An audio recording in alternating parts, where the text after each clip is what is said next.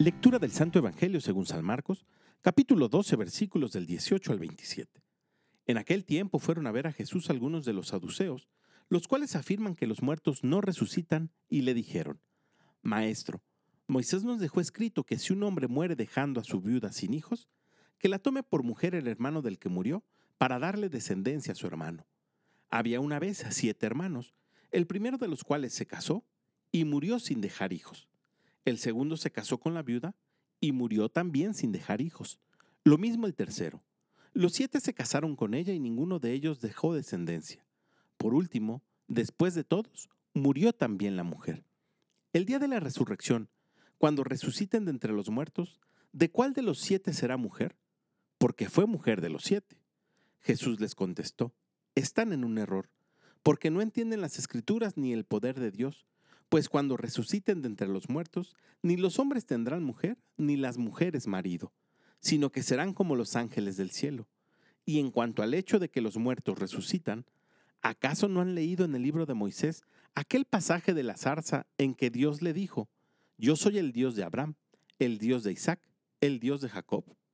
Dios no es Dios de muertos, sino de vivos. Están, pues, muy equivocados.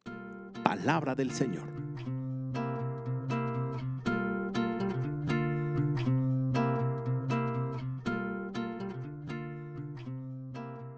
El Evangelio del día de hoy nos deja algo muy en claro.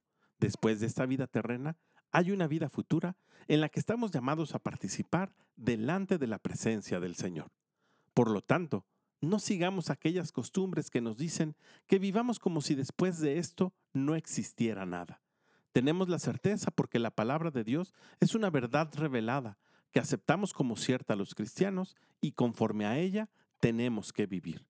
Dice el Evangelio según San Juan en su capítulo 14. En la casa de mi Padre hay muchas moradas. De lo contrario, les hubiera dicho que voy a prepararles un lugar. Cuando me haya marchado y les haya preparado ese lugar, de nuevo vendré y los llevaré junto a mí. Por lo tanto, vivamos esta vida pasajera con nuestra mirada puesta en el cielo.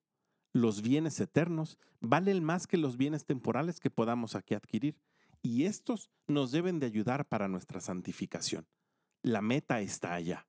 Aprendamos a amar, sobre todo amar a nuestros semejantes, porque amándolos a ellos es como amamos a Dios. Y aprovechemos la ayuda que tenemos del Espíritu Santo que Dios nos ha dejado para llegar más rápido a Él. Que tengas un gran día y que Dios te bendiga.